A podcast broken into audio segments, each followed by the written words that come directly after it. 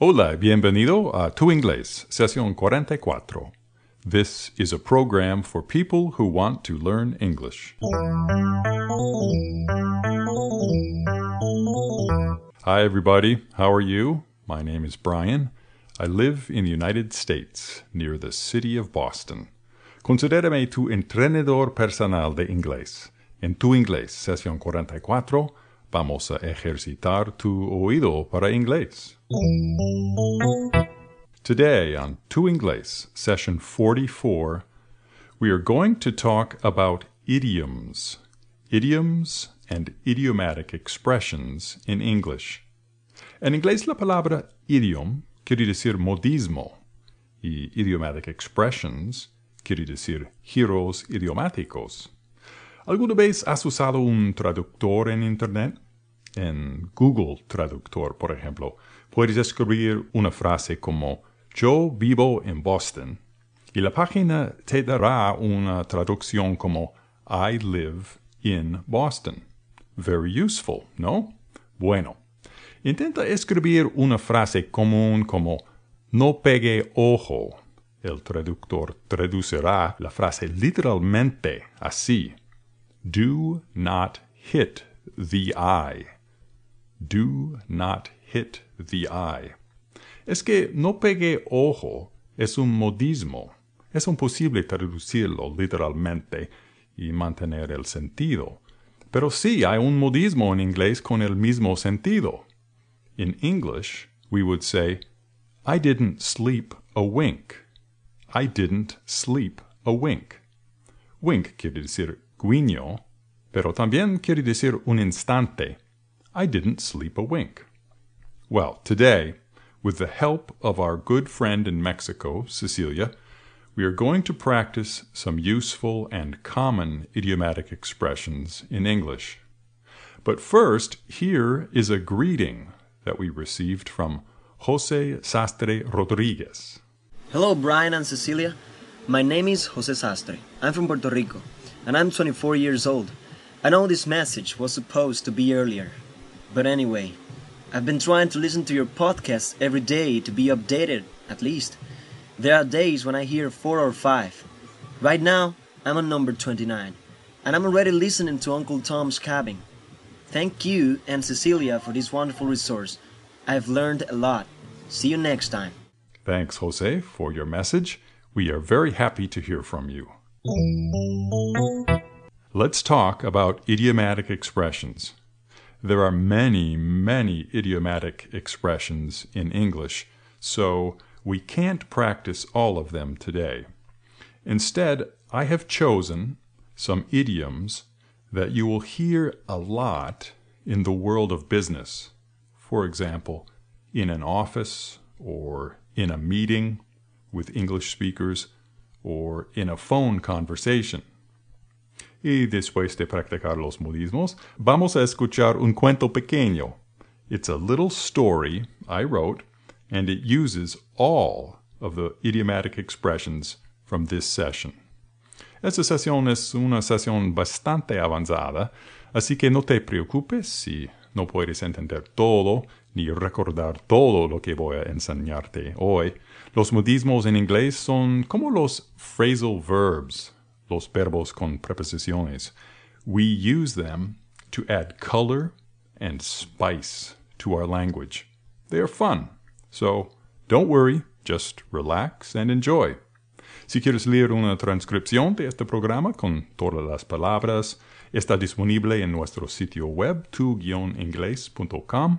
Te recomiendo considerar nuestro super paquete de transcripciones. Contiene todas las transcripciones de nuestras sesiones 1 hasta 44 y también los exámenes. Solo cuesta 10 dólares y es tu mejor opción.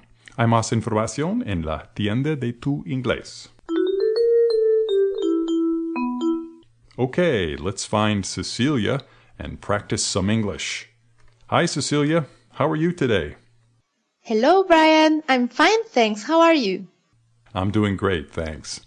Cecilia, empezamos hoy con un modismo para describir esta sesión de tu inglés. Cuando hacemos un curso intensivo, se llama un crash course. It's called a crash course. Today we're going to do a crash course in idiomatic expressions. Crash quiere decir chocar. Right. To crash means chocar o choque como sustantivo. This is a crash course, un curso intensivo. Okay, Brian, I'm going to fasten my seatbelt. Excellent. Vas a abrochar el cinturón de seguridad. Fasten your seatbelts, everyone. Here we go with our crash course in idiomatic expressions. Okay, Cecilia, here's what we're going to do today. I'm going to read you an idiomatic expression in English. Voy a leer un modismo. Then I want you to guess what it means. ¿Quieres que adivine y traduzca la frase al español? No, no, I don't. I don't want you to be my personal Google Translate. Quiero que me expliques en inglés lo que significa el modismo. Ooh, that is going to be difficult, Brian. Yes, it will not be easy, but I think you can do it. Are you ready? Sure, Brian, I'll try. Okay, great. Let's get started. Let's begin with an idiomatic expression that is very common and useful. It's up to you. It's up to you. Ok, creo que he oído este modismo. Ah, Cecilia, perdón, debes contestarme en inglés, ¿recuerdas? Ah, sorry, Brian, I forgot. What is the idiom again? It's up to you. Right. Okay, I've heard this one when someone asks for an opinion. It means you're the one who has to make a decision. Exacto. Me preguntas, ¿dónde quieres almorzar? Where do you want to have lunch? And I answer, It's up to you. It's up to you. Tú decides. It's up to you. Okay, next one. Put the foot in the mouth. Put the foot in the mouth. For example, I put my foot in my mouth. I have no idea. It sounds funny and difficult. Ajá, sí, sería difícil poner la pie en la boca, pero figurativamente lo hago todo el tiempo. El modismo significa decir algo mal o decir algo erróneamente. Don't put your foot in your mouth. Tenemos muchos modismos que tienen que ver con las pies. Aquí hay otro. Drag the feet. Drag the feet. For example, hurry up. Don't drag your feet. Okay, when someone is dragging their feet, it means they're taking too long to do something because they don't like the activity. Most students drag their feet while doing their homework. Right. Excellent explanation. Drag the feet quiere decir dar largas al asunto. Okay, then drag your feet. What's the next idiomatic expression? Grind to a halt. Grind to a halt. Mm, I have heard this one before, but I'm not sure. I thought it meant to stop completely, but grind means moler, ¿cierto? Sí, to grind quiere decir moler. Usamos grind to a halt cuando algo pararse en seco. For example, automobile sales ground to a halt. Ok, otro.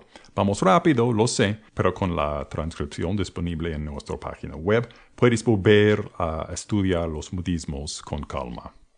Keep a low profile. Keep a low profile. I think I can guess this one. To keep a low profile sounds like not standing out or avoiding attention. Am I right? Right. Lo puedes traducir literalmente. Mantener un perfil bajo o algo así. To keep a low profile means to avoid attention. Evitar atención. Okay, great. What's next? Second guess. Second guess. Mm, I'm not sure. Does it mean the same as second thought? No, to second guess means to doubt a person or an idea. Dudar o cuestionar a alguien. Stop second guessing me all the time. You are always second guessing my ideas. Okay, next. A done deal. A done deal. Let me see. It sounds easy. Deal means trato. So I say it means deal is completed. Yes, that's correct. Pero normalmente usamos este modismo para hablar de algo que va a ocurrir y no puedes cambiarlo. Es algo inevitable. A done deal. Okay, I get it. Let's do the next one.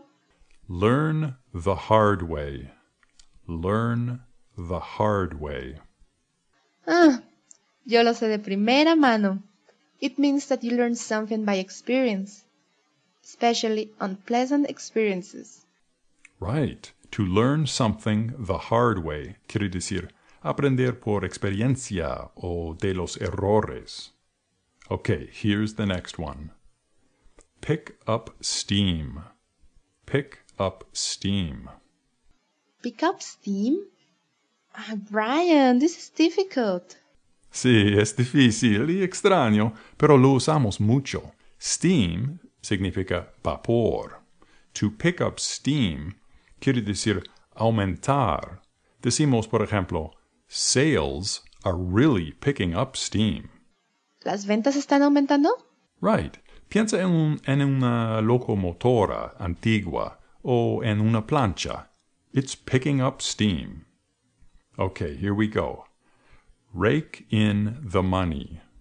Rake in the money. Hey, and this is not easier.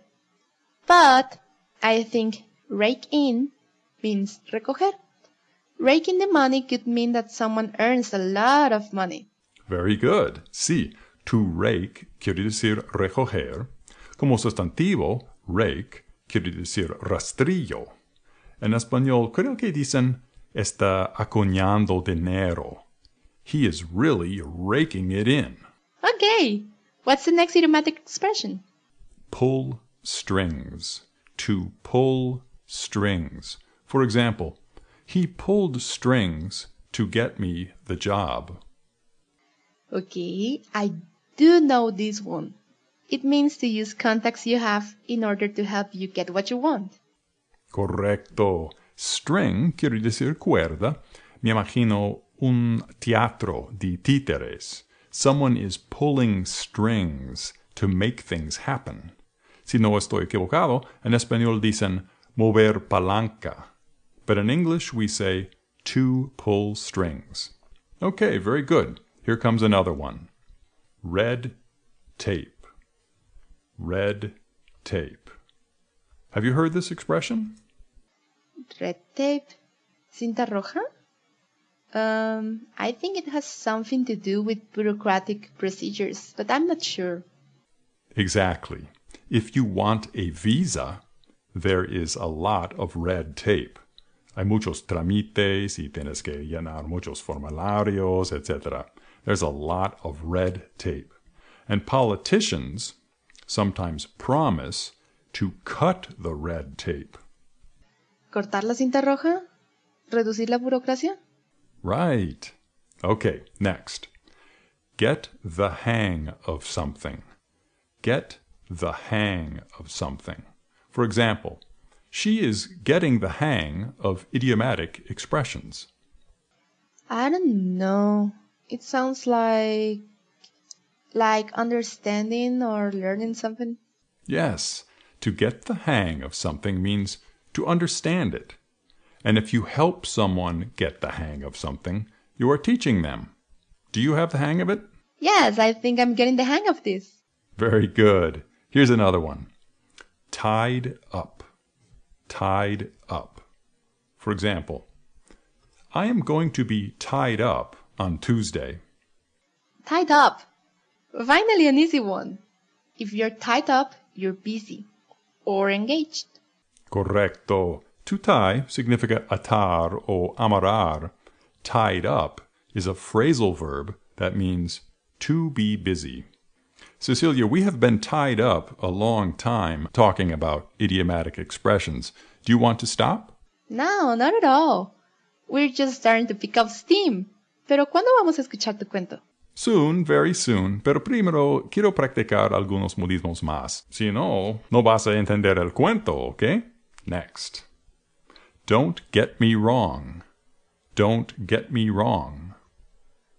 Yes, I know this one. It means I'm telling you not to misunderstand what I said, or don't be upset about it. For example, Brian, you have an accent, but don't get me wrong, it's a cute one. I like it. Tengo un acento mono? Hmm, okay. I won't be upset by that comment. I will take it as a compliment. Thank you. Don't get me wrong, Cecilia, but I will never forget that a listener said you sound like a Pokemon. Anyway, here's another one. Down the drain. Down the drain. For example, all my work went down the drain when my computer crashed. Uh, Um, I'm not sure, but I think you say that when something is wasted? Right. Down the drain. Drain quiere decir desagüe. Down the drain es igual de perderse. If you don't practice, your English will go down the drain. I don't want that to happen. Give us another idiom, please. A foot in the door. A foot in the door. Um, does this mean that you're about to go? Or that you're about to do something? Mm, no, not really. To have a foot in the door means you have an opportunity to do something, to achieve something. Imagínate un viajante en tu puerta. Él usa su pie para mantener la puerta abierta para que él pueda venderte algo. He puts his foot in the door to keep the sales opportunity open. He's got a foot in the door. Got it. What's next? Pull your weight. Pull your weight. Weight means peso. I think it has something to do with making an effort, does it? Yeah, sort of. To pull quiere decir jalar o tirar de. Imagínate un caballo de tiro, a workhorse. He pulls a lot of weight. In your job, you have to pull your weight also. Okay, you have to do your part. You have to contribute. Exactly. Everyone has to pull their weight for us to be successful. Lo que no queremos hacer es el siguiente. Run around in circles. Run around in circles. Mm, I would guess that you're doing something but you're getting nowhere. Right. Literalmente correr en círculos. En español creo que dicen dar vueltas sobre lo mismo o algo así. La idea es no avanzas. I was running around in circles all day. Next. Snowed under. Snowed under. For example, I was snowed under this afternoon. I don't know. Maybe that you're overwhelmed by something. Right. Cuando tienes mucho trabajo, por ejemplo, dices, I am snowed under. When that happens, you have to dig out.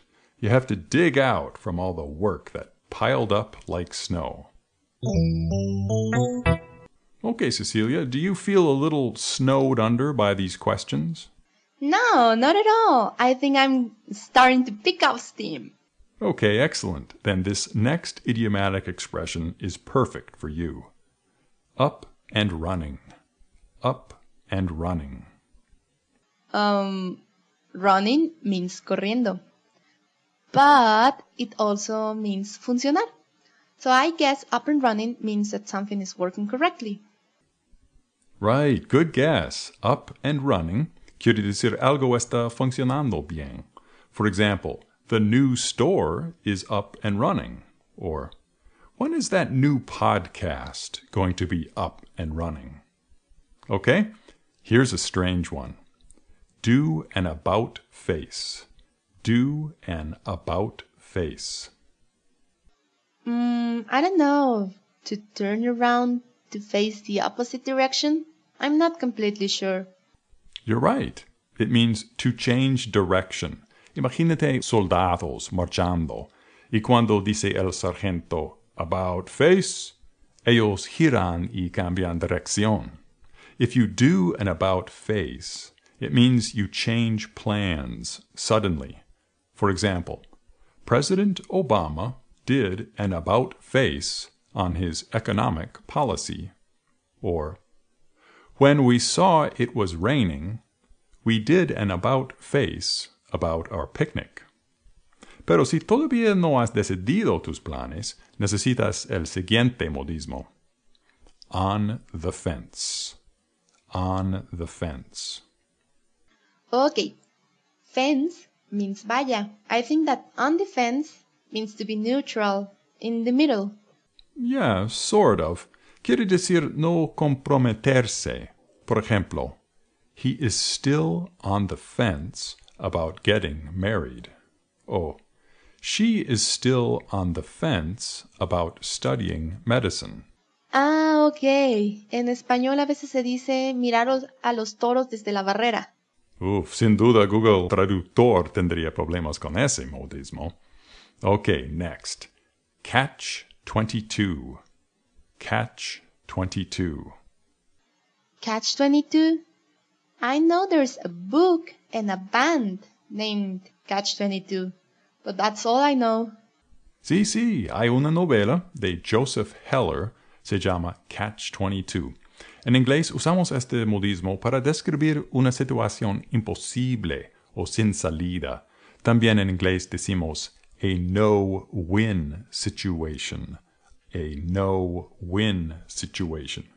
People say it's a catch-22 situation to talk about choices that aren't really choices. Por ejemplo, ¿te gustaría morir por cáncer o por un ataque de corazón?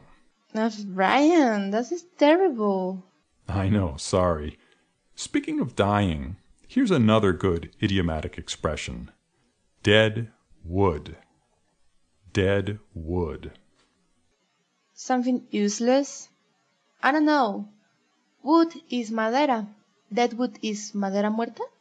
Right, you almost have it. Dead wood es una rama muerta en un árbol que ya está vivo. Quiere decir, las personas en una organización que no están contribuyendo nada. Ah, okay. And companies sometimes have layoffs to remove the dead wood. Correct. Have you heard this next one?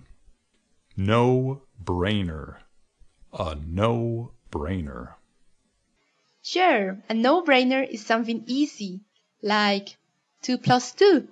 It doesn't require a lot of thought. Exactly. You could say, compared to learning Spanish, English is a no-brainer.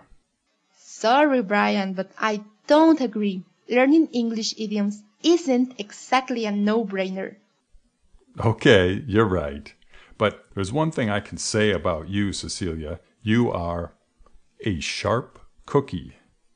A sharp cookie. Mm, I don't know, Brian. I think I need Google Translate. ¿Soy una galleta afilada? No, a sharp cookie is someone who is intelligent, someone who is not easily deceived. No está fácilmente engañada. Es igual de, eres una chica lista. In fact, Cecilia, I would say that you are ahead of the pack. Ahead of the pack.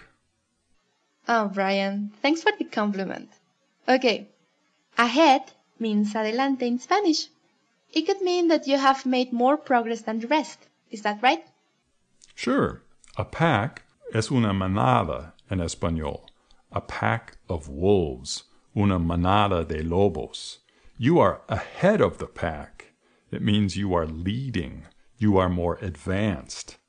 I, on the other hand, sometimes don't have a clue. Sometimes I don't have a clue. I have no idea. That's the meaning. I have no idea. Correcto. Es igual de no tengo ni idea. I don't have a clue. Clue quiere decir pista. También puedes decir I am clueless. Clueless, right? Yes, it's the title of a movie, Clueless. Ok. Aquí tienes otro modismo que tiene que ver con la inteligencia o pensamiento. Train of thought. Train of thought. Well, it sounds like a chain or a sequence of thoughts. Sure, es igual de hilo de pensamientos. Train, quiere decir tren, por supuesto. You made me lose my train of thought. Me cortaste el hilo de mis pensamientos. Correcto. Train of thought. Okay, next. The big picture. The big picture. Can you guess what that means? Ah, easy one. The big picture is the entire perspective of a situation, not a big painting. Right. You have to look at the big picture. Tienes que considerar la situación, el panorama en junto, the big picture. Hay un tipo de persona que tiene dificultad en considerar la situación. Someone with a one-track mind. A one-track mind. Um, I would guess that one track mind means to be obsessed with something or just can't stop thinking or talking about something. Exactly. Literalmente, a one-track mind quiere decir una mente de vía única o algo así.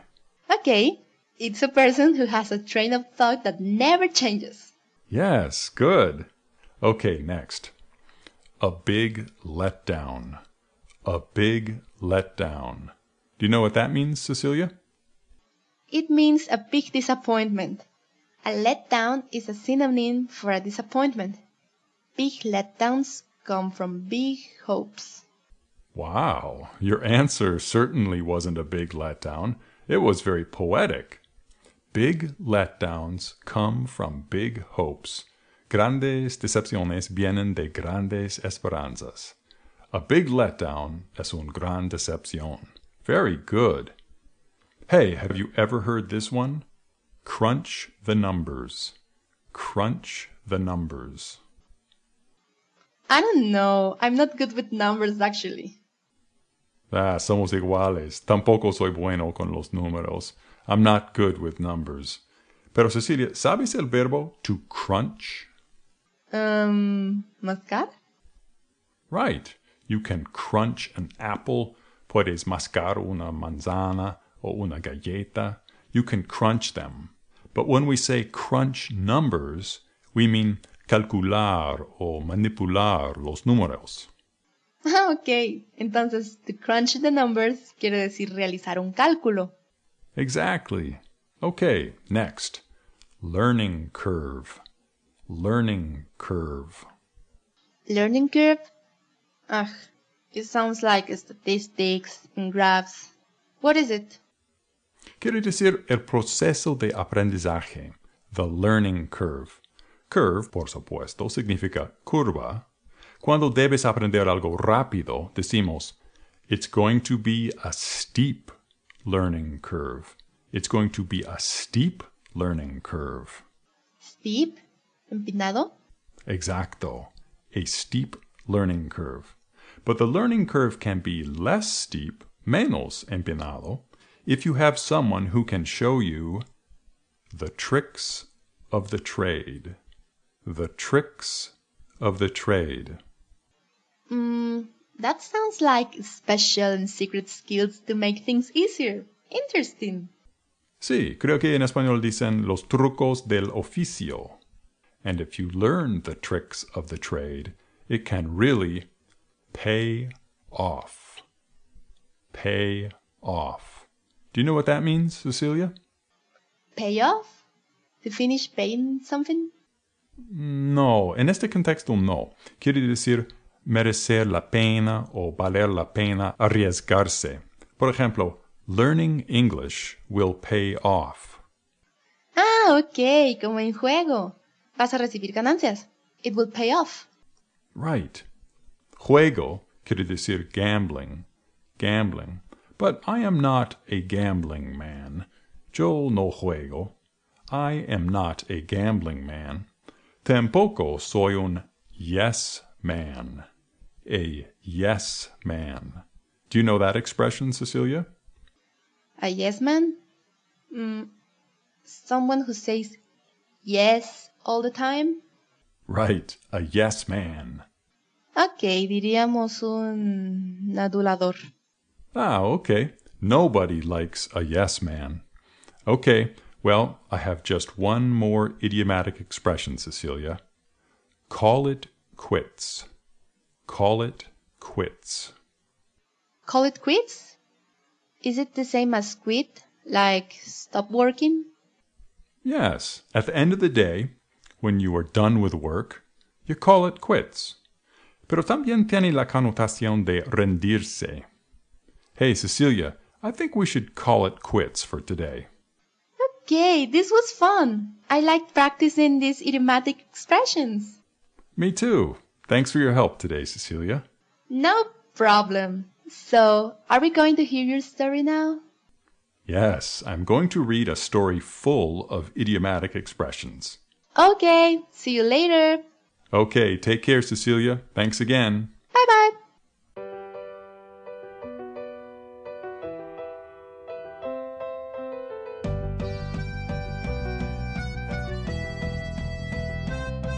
Working in an American corporation isn't easy these days. Because of the economic crisis, a lot of companies are eliminating dead wood. If you're not pulling your weight, you could see your career go down the drain. If your boss asks you to do something, you can't drag your feet. You can't second guess him. Even if you are totally snowed under, you have to do whatever he asks. Now, don't get me wrong. I'm not advising you to run around in circles. You have to keep the big picture in mind. It's hard to be productive when you lose your train of thought. Your productivity will grind to a halt. Some people just try to keep a low profile. That's what my friend Bob did. Bob works for a big bank in New York. His uncle was a manager there. That's how Bob got his foot in the door. Bob's uncle pulled some strings so Bob could get the job. At first, Bob didn't know much about banking, but he got up to speed quickly. One of his co-workers, Laura, showed him the ropes.